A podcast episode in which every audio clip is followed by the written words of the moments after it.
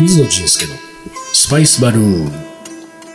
本日のゲストはメタバラッツさんです。どうも、こんにちは。どうも。えー今日のテーマは、インドでプロバンス。はい。なんだか、なんだろうな、このテーマは、ちょっとこう。ちょっと行ってみたくなる。ああ、そうだね、なんかね。うん、これはあれかね、そのインドっていう国の、まあ、印象と、プロバンスってことの印象が、うんにギャップがあるから、このタイトルが成立するわけですよ。そうですよね。うん。南仏でプロバンスだからね。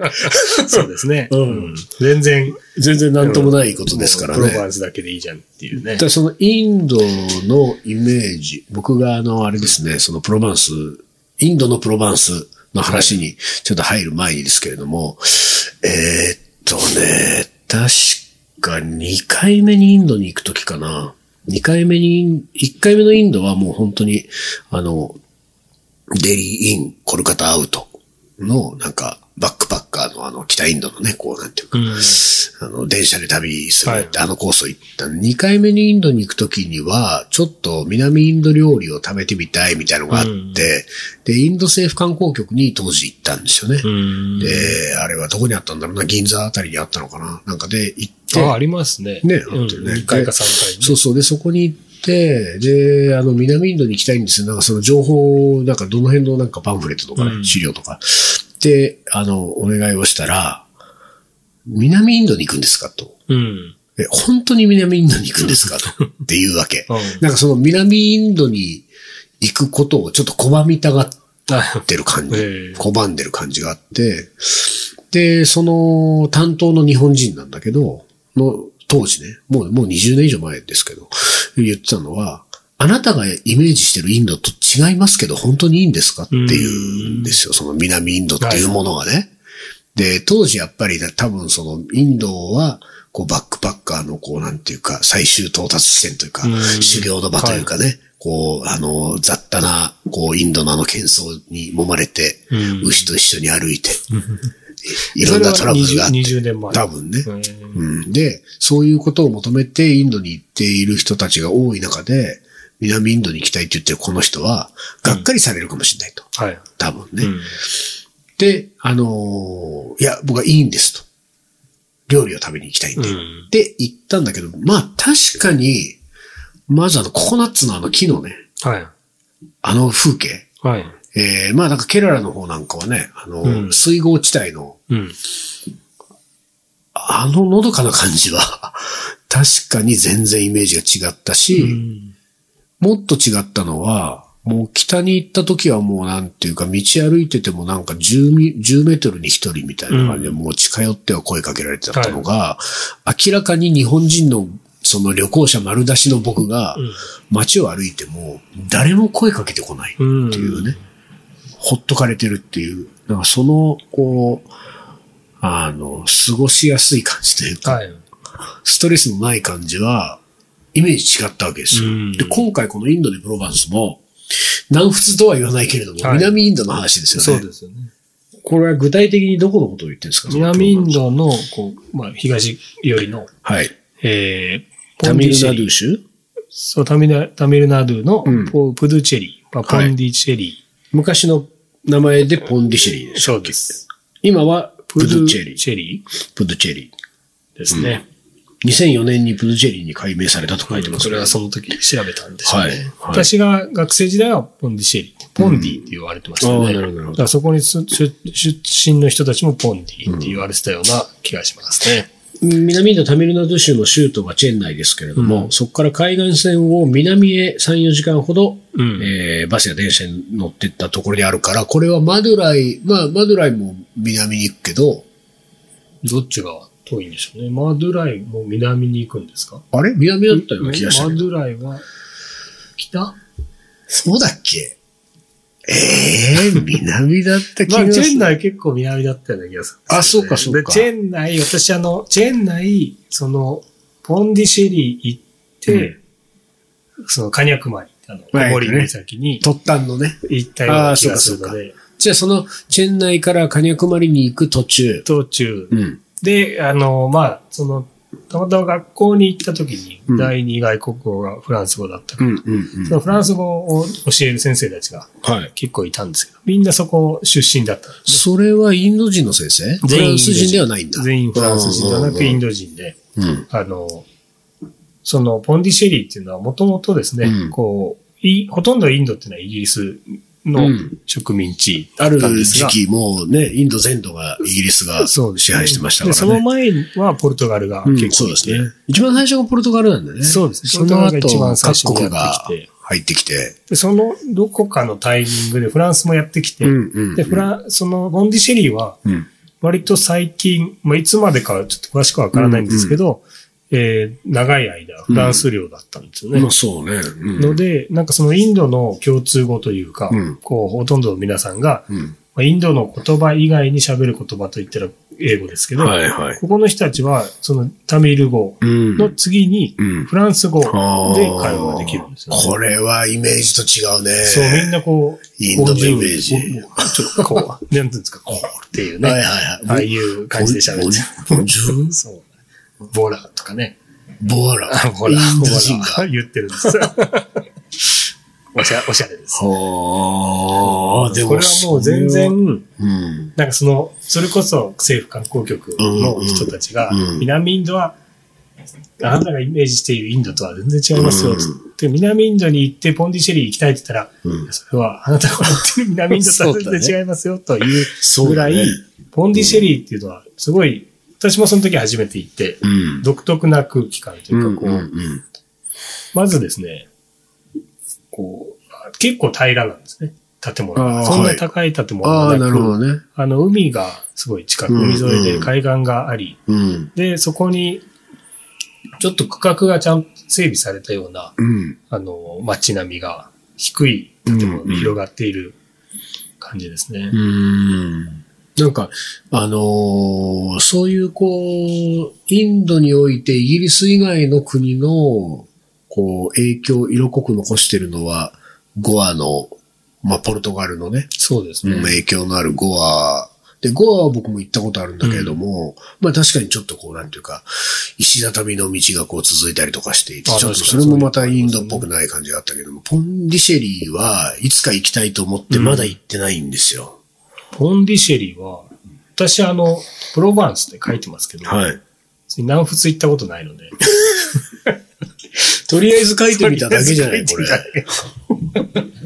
全然、そのイメージでね。はいはいはい、イメージでね。こう、色合いもインドってどっちかってビビッドな色で、ね。こううん建物とかこういろんな、まあ、とにかく何でも書かれているイメージですけど、うん。もうポンディシェリーは、なんかパステルっぽい色合いで壁が塗られていたり、ああ、なるほど。青やピンクやいうもうこう淡い感じのああ、本当に。色合いですうんうんうん。ね。で、それがこう、砂浜が割と白っぽいので、うんうん。なんかそういうちょっと街並みが透き通ったような感じ。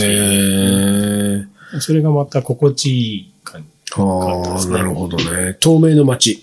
透明なねバラッツによればね。そう、ちょっとこう、インドの、こう、うん止まるような色濃さよりも、透き通った感じ。ああ。へえ、料理はどんな感じなんですか？料理はですね、うんまあその、まあ普通にインド料理定食ミールスみたいなのももちろんあるんですけど、うんちょっとこう何軒か、あの、テラスみたいな店もあって、んそこではワインなんか置いてあったり、フランスっぽいねあとはその。ちょっとこう、そのワインに合うようなスパイスを使ったインド料理っていうのが出されているんですよかね。。でもそれが全てそうやってしん、みんながそうやって食べてるわけではうんなくて、うんそういうフランスの影響料理を受けたであろう料理が、うん。うん。その何軒かの、えーレストランで出されていたんですね。なるほどね。なんかさ、でもそういうことで言うと、今ほら、東京スパイス番長のメンバーに、ナイルヨシミ君っていうのがいますけれども、うんあの男は、ソムリエの資格を持ってるわけですよ。うんでまあ、スパイス料理、インド料理とワインみたいなことを、うんお店でもね、うんワインレストランでも、あの、インドワインを出したりとかしてるけれども、その、もしかしたらインド料理とワインみたいなことの、もうより深めようと思ったら、うん一つの行き先としてポンディまあ、シェリーは面白い見てみても面白いと思いますね。そこはやっぱりこう、何年、えーそのいフランスの影響を受けていたかは、今でも受けていると思うんですけど、うん。そのインドでワインが、そこまでこう、ちょっと、なんてすごい高級な店でもないのに、ワインリストがはいはい。っていうのはうんちょっと不思議でしたね。うん、ちょっとだからそのに日常とは言わないけれども、なんか一般のと、うんの人たちにまで少しこう、ワインを飲む文化が浸透してる感じが他に比べると。あんですよねあとはその、まあ、フランス語を喋るっていうことは、そこが価値があるんでしょうね。うん結構フランス語を勉強しに行ったりするにはいい場所だと思います。はあ、なるほどね。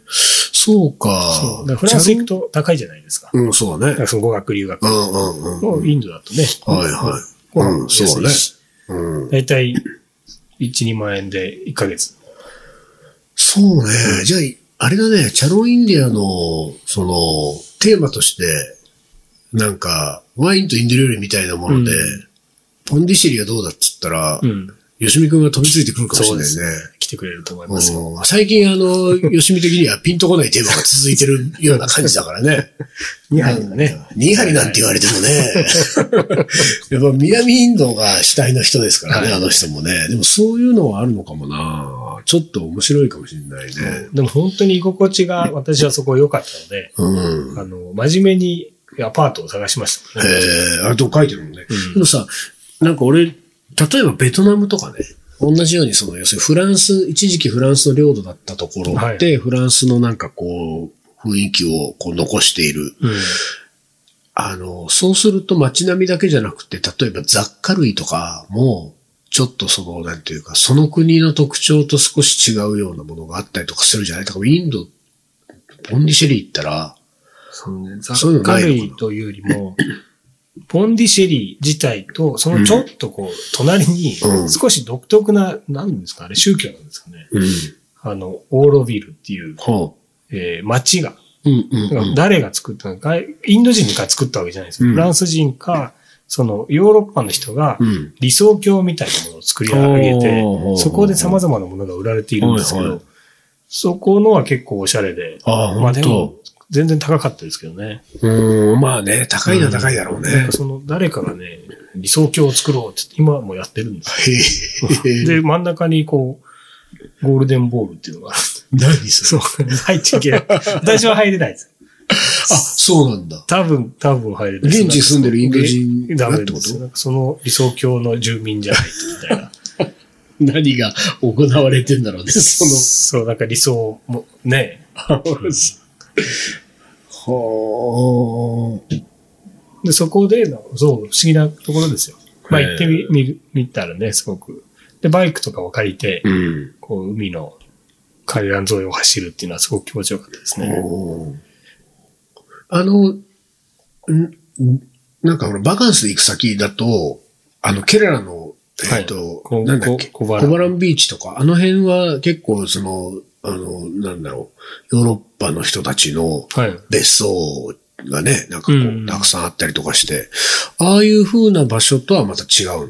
その、コバラムは、こう、ちょっとギュッとしているようなイメージがあったんですけどはい。はいうんうん、ポンディシェリは、そこまで、なんか一個一軒一軒のホテルもちょっと距離があったりとか、そうなんだ。なんかそこまで観光観光もしていない。うん。で、海も、見た目綺麗ですけど、なんかそんなに入ってる人はいなかったんですけど、何しに行ったのだよ、そもそもそのポンディシェリ行ってみたかったんですよね。ー。それだけ？そうので、なんか1日2日？見てみて、ああ、まあそうかそうか。で、あの、次に行こうかなと思ってたんですけど、うんチェンからねその、心地よく、気持ちよかったので、うん。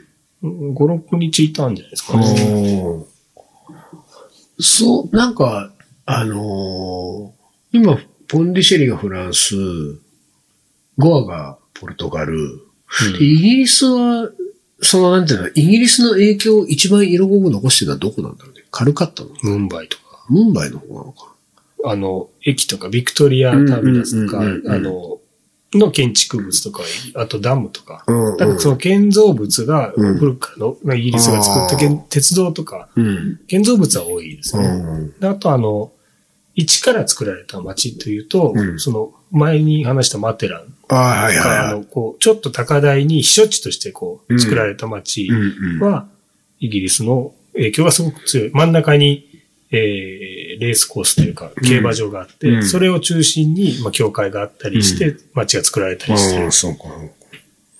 なんかそういうあれだね、こうなんていうか、まあもちろん歴史的に言うとそういうこう、まあある種、こう侵略とか搾取とかいろんなものがあったので、まあ、簡単な話ではないけれども、まあそういうこうなんていうか異文化が交わったで残されたものとかが体験できるのは結構、うん、面白い。ね、面白いですよね。特に、まあ我々日本人のような、その特にそ,、その国々の関係に直接関わってないうん。旅人からすると、なんか、いいよね、そういうのね。いや、いいですね。うん。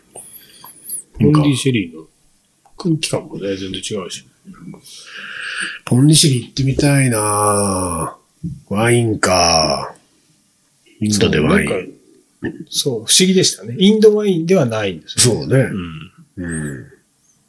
へえ。まあ、それが、いつでしたもう10年以上前ですかああ、そうなんだ。だんだんあれかな、フランスっぽさが抜けてきちゃってる。どうでしょうね。その学校のフランス語の先生はみんなそこ出身の人でしたね。ああ。そうでも、そのフランス、そこの出身の人がみんなフランス語喋れるっていうのは、相当根付いてるもんね。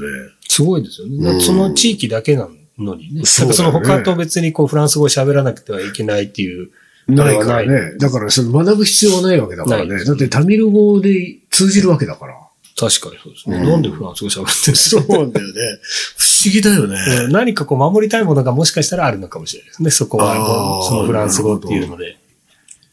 まあそうか。でもそういうこともあるのか。例えば、ゴア、例えば、リューとかダマンはポルトガル領だったんですけど、うんそこでポルトガル語喋らないですもんね。ああ、まあそうだね。で、な、なぜかポンディシェリーの人たちはフランス語を守ろうとするのは何かあるのかもしれないですね。まあ、そその地域の人のフランスに対するイメージとかにもよるのかもね。なんか、えっと、例えばベトナムとかラオスとかカンボジアとかもフランス領で、まあ、僕はカンボジア行ったことないけど、ラオス、ベトナム行ったことあるけど、ラオスはやっぱり未だに、あの、ビストロみたいななんかこう、あの、フランス料理を提供する店はもういっぱいある。あ、そうなんです。ラオスですかそうそうそうそうあ、そうなんですそうなの。で、うんまあ、それもエリアによるけれども、僕が行ったエリアは特にやっぱりそのヨーロッパの人たちがもう、あの、なんていうか、えー、バカンスで、うん。えーかなりの頻度で、なんかそこを目指すっていうような街だったりすると、うん。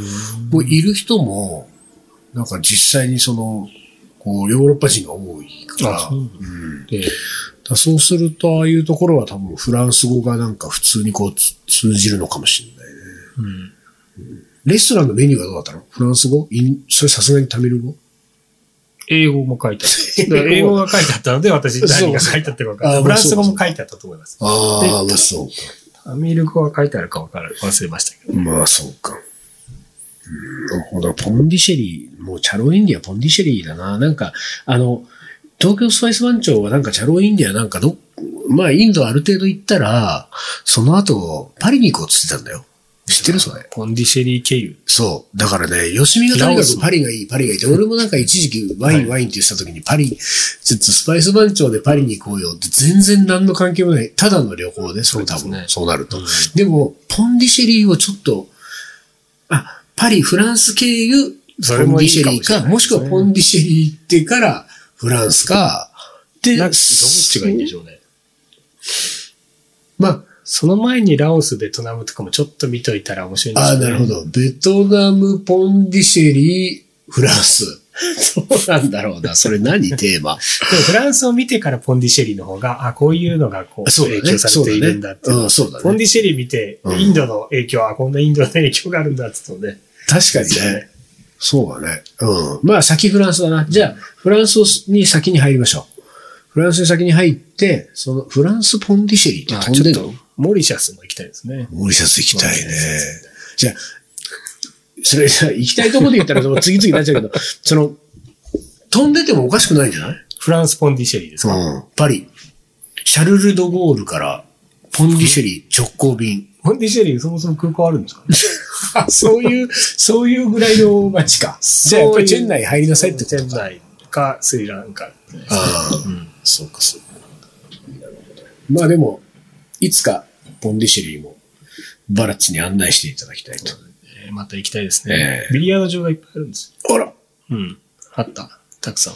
じゃあ、戦えますね、我々は。そうですか。じゃあちょっと楽しみにしたいと思います。今日はこの辺にします。はいありがとうございまありした。がとうございました。